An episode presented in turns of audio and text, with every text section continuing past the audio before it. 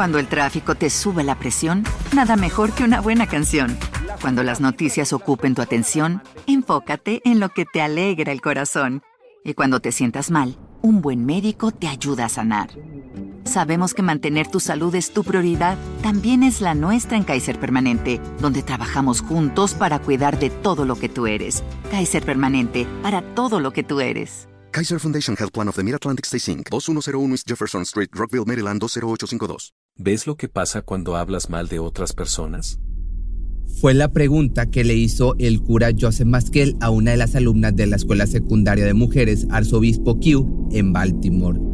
Su nombre es Jean Wegner, tiene apenas 14 años y se encuentra lejos del colegio en un basurero, a solas con este sacerdote. Está absolutamente petrificada ante lo que posa frente a sus ojos. Es el cuerpo sin vida de una de las monjas del colegio cuya identidad corresponde a Catherine Annie Selnick. Tan pronto como la ve, a su mente llega uno de los recuerdos que tiene con ella. Es justo antes de salir de vacaciones, ese día en que, bastante asustada, fue capaz de hacer una siniestra revelación. Si alguien te está haciendo algo que no esté bien, solo afirma con la cabeza. Acto seguido, la adolescente movió su cuello de arriba hacia abajo. ¿Les pasa también a otras chicas?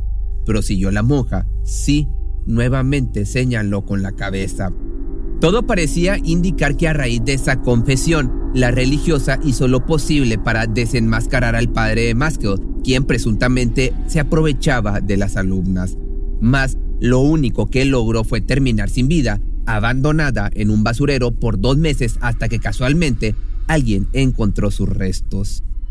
Desafortunadamente los detalles de todos estos espeluznantes actos no salieron a la luz sino hasta 23 años después, ya que para Jim Wegner resultó tan traumático que eliminó por completo de su mente todo lo ocurrido a finales de los años 60. ¿Cómo puedes recordar que alguien te hizo algo tan terrible pero no recuerdas a la persona? Y yo decía, no lo sé, solo recuerdo lo que recuerdo. Y me preguntan de nuevo y luego vienen desde otra dirección y luego otro abogado pregunta lo mismo. Yo me sentía como una estúpida porque no podía recordar nada. Entonces esta cosa cayó en mi cerebro y sin embargo, sabía lo que cayó en mi cerebro y realmente lo estaba viviendo por primera vez.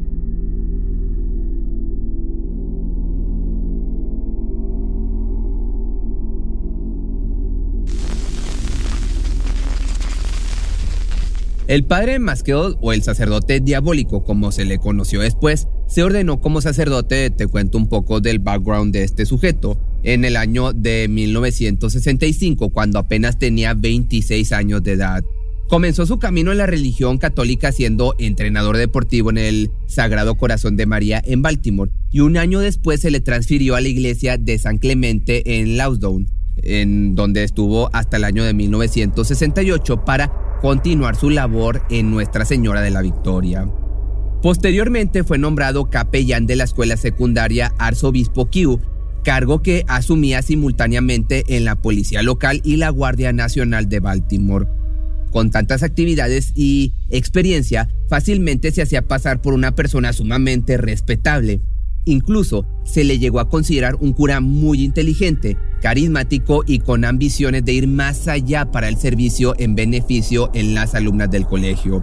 Motivo por el cual se interesó por la psicología, entonces cuando llegó a la secundaria Kio, rápidamente le dieron un puesto en la comunidad educativa, pasando a ser consejero del alumnado. Sin embargo, había algo muy extraño en él cómo siendo un sacerdote tan valioso para la comunidad había transitado por tantas iglesias en tan corto tiempo. Por desgracia, la razón no radicaba en su manera de enriquecer con sus conocimientos a sus colegas, sino que en realidad la iglesia estaba haciendo todo lo posible para tapar su verdadera personalidad, la de un depredador de la intimidad, un total enfermo. Resulta que años atrás en la iglesia de San Clemente fue acusado de brindar bebidas alcohólicas a uno de los monaguillos llamado Charles France, quien tenía solamente 14 años de edad, valiéndose así de los efectos del alcohol para propasarse íntimamente con él. Maskell era el pastor asociado en la iglesia de San Clemente. Yo era monaguillo y abusó de mí varias veces en el año 1967. Me enseñó a beber para olvidar los problemas y a consumir drogas. Se lo conté a mi madre y lo trasladaron a otro centro. Si la Iglesia Católica hubiese actuado correctamente en el 67, porque lo sabían, no habría habido un asesinato y tantos abusos. En un mundo idílico la iglesia hubiera actuado de forma correcta luego de ese primer acontecimiento o antecedente, más su deseo por encubrir este tipo de comportamientos por parte de los sacerdotes es mucho más grande que la necesidad de hacer justicia a todas las víctimas de abuso. Entonces la lista de Joseph Mascot fue en aumento con el paso de los años. Por su parte, la hermana Catherine había llegado casi al mismo tiempo que el cura al colegio. Tenía una personalidad alegre y llena de vida. Con tan solo 26 años de edad aún le quedaba un largo camino por recorrer en el ámbito religioso, cuya sincera vocación le había servido para convertirse rápidamente en una de las monjas más queridas en el instituto, ahora siendo recordada con cariño como toda una valiente persona que hizo lo posible para proteger a sus alumnas. Creo que seguir hablando de ella, dándole crédito por lo que doy por hecho que pasó, ese es un acto justo por el que estoy justificando su vida. Catherine no solo era muy buena institutriz, sino que tenía el don de la observación muy desarrollado. Fue así como rápidamente se percató de que algo no andaba bien. En primera instancia no tenía idea de a qué se estaba enfrentando, ya que por más que intentaba en sacar información a las jovencitas, ninguna se atrevía a hablar, como si estuvieran bajo una especie de amenaza o paralizadas de miedo. Desde entonces la monja no paró hasta descubrir el verdadero terror que ocurría bajo las mismas instalaciones de la escuela.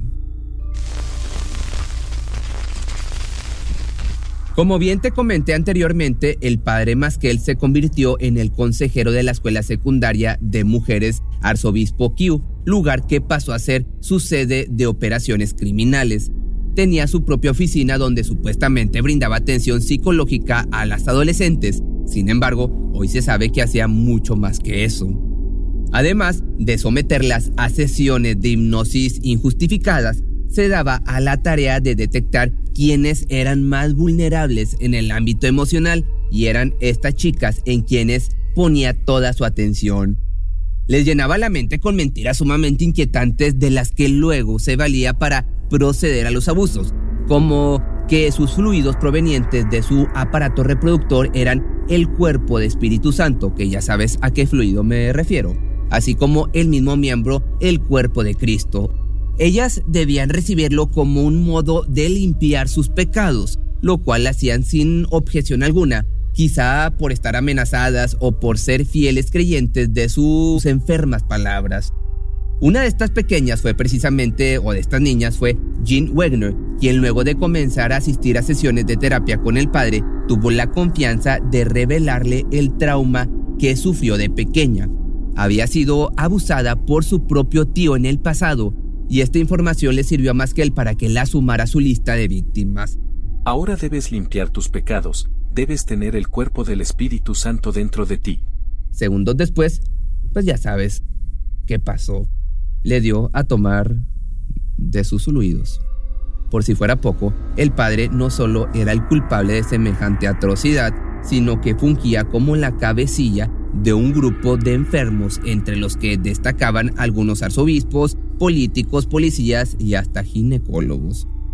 Todos conformaron una especie de grupo para cuidarse las espaldas entre ellos. Los guardianes hacían llamar y poseían tanta libertad que llegaron a desarrollar un sistema de organización para proceder con los abusos. Este consistía en que el padre, líder del grupo, llamaba por el megáfono a algunas de las alumnas quienes, sin protestar, debían acudir a su oficina, donde las estaban esperando para hacerles pasar el peor momento de sus vidas. Sé que había al menos dos policías en la sala, había otros maestros. Recuerdo que él se detuvo a un lado de la carretera y un hombre que se acercaba a la ventana, porque Isis dijo que le dijera que tenía la bragueta abierta. Y el hombre se acercó y le hice sexo oral junto a la ventana del auto, y el hombre caminó alrededor y le dijo a Maskel, realmente está buena, tienes razón. Hubo al menos cuatro veces que vi que se intercambiaba dinero. Esto era una red criminal. El cura abusaba y vendía a sus pacientes de una manera tan grotesca que pronto la hermana Catherine notó el cambio de actitud en algunas alumnas. Tenían miedo y fue justo esa época en la que comenzó a preguntar si algo le sucedía, dando estas siempre respuestas negativas hasta que habló con G. Wagner, la chica de 14 años completamente aterrorizada que solo pudo decir que sí con la cabeza sobre los cuestionamientos de la madre. Al siguiente día de la conversación entre la adolescente y la monja dieron inicio las vacaciones. Catherine estaba dispuesta a confrontar al padre y quizá fue lo que hizo. Motivo por el cual se asume que de regreso a clases la madre había sido trasladada a otro colegio y posteriormente denunciada como desaparecida. No obstante, de momento los primeros días de clase transcurrieron con normalidad, incluso mejor ya que por alguna razón los llamados mediante megáfono habían cesado un poquito, brindando a las alumnas algo de paz, alejada de la perversión del cura. Pero esta especie de pausa a las agresiones solo fueron momentáneas, debido a que a los pocos días el padre Masquel hizo su jugada maestra. Salió del colegio con Jean y condujo hasta un basurero. Es aquí donde llegamos a esta escena tan desgarradora. ¿Ves lo que pasa cuando hablas mal de otras personas? Es una clara amenaza. Sabe sobre la conversación entre ella y la monja y quiere asegurarse de que jamás vuelva a abrir la boca, ocasionándole un trauma tan severo capaz de hacer que olvide gran parte de su adolescencia. Ahora bien, recordemos que el padre tiene vastos conocimientos en psicología, por lo que fácilmente puede manipular a su antojo los recuerdos de un adolescente, en especial después de mostrarle un cuerpo sin vida. Luego de algunos minutos mirando el cuerpo, ambos se dirigen de vuelta al colegio. Ahí los abusos disminuyen pero no se frenan por completo y las alumnas siguen a merced de este depredador.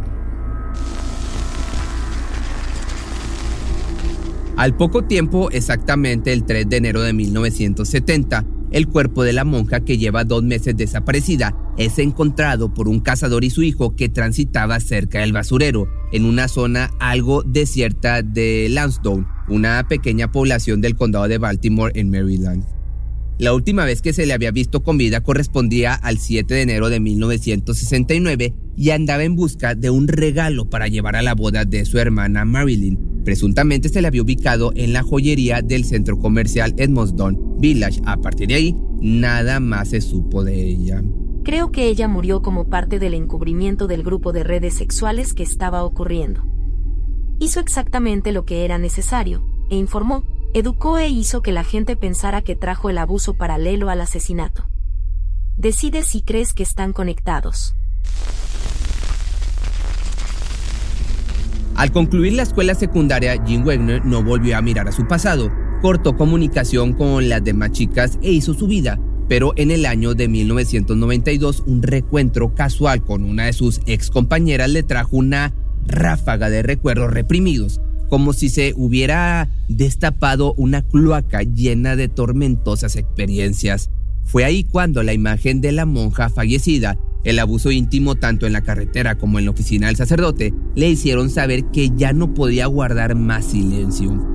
Entonces comenzó a buscar a las demás víctimas de abuso e inició una especie de denuncia colectiva, esperando que este monstruo finalmente pagara por lo que había hecho, pues las únicas consecuencias de sus actos hasta el momento se reducían a ser trasladado a otra iglesia. Refiriéndose a él como el sacerdote diabólico, hizo la primera denuncia pública. No obstante, contrario a lo que se esperaba, la iglesia procedió de la manera más infame posible evitando pisar una cárcel. Joseph Maskell solamente fue destituido de su cargo y obligado a someterse a un tratamiento psicológico en el Instituto de la Vida, el cual convenientemente dependía de la arquidiócesis. No importó cuánto se esforzara Jean junto con sus ex compañeras de clase para exigir justicia, al final los abogados de la arquidiócesis pudieron salirse con la suya, dejando que el padre Joseph Maskell muriera en completa paz en Irlanda a consecuencia de un derrame cerebral el 7 de mayo del año 2001. Presuntamente nada se le pudo comprobar, sus crímenes ahora solo quedan en la mente de las víctimas de las que se aprovechó durante tantos años. Si te gustó este video no olvides seguirme en mis redes sociales y si tienes alguna sugerencia de algún tema controversial como este, házmelo saber en los comentarios o escríbeme un inbox o por Instagram que me encuentras como Pepe Misterio MX. ¿Te preocupas por tu familia? Entonces, ¿por qué darles solo huevos ordinarios cuando pueden disfrutar de lo mejor? Eggland's Best, los únicos huevos con ese delicioso sabor fresco de granja, además de la mejor nutrición, como 6 veces más vitamina D, 10 veces más vitamina E y 25% menos de grasa saturada que los huevos regulares, además de muchos otros nutrientes importantes. Así que, dales los mejores huevos. Eggland's Best, mejor sabor, mejor nutrición, mejores huevos. Cuando el tráfico te sube la presión, nada mejor que una buena canción. Cuando las noticias ocupen tu atención, enfócate en lo que te alegra el corazón. Y cuando te sientas mal, un buen médico te ayuda a sanar. Sabemos que mantener tu salud es tu prioridad, también es la nuestra en Kaiser Permanente, donde trabajamos juntos para cuidar de todo lo que tú eres. Kaiser Permanente, para todo lo que tú eres. Kaiser Foundation Health Plan of the Mid-Atlantic Stay Inc. 2101 East Jefferson Street, Rockville, Maryland 20852. Atención a todos los amantes del terror. ¿Están listos para sumergirse en las profundidades del misterio?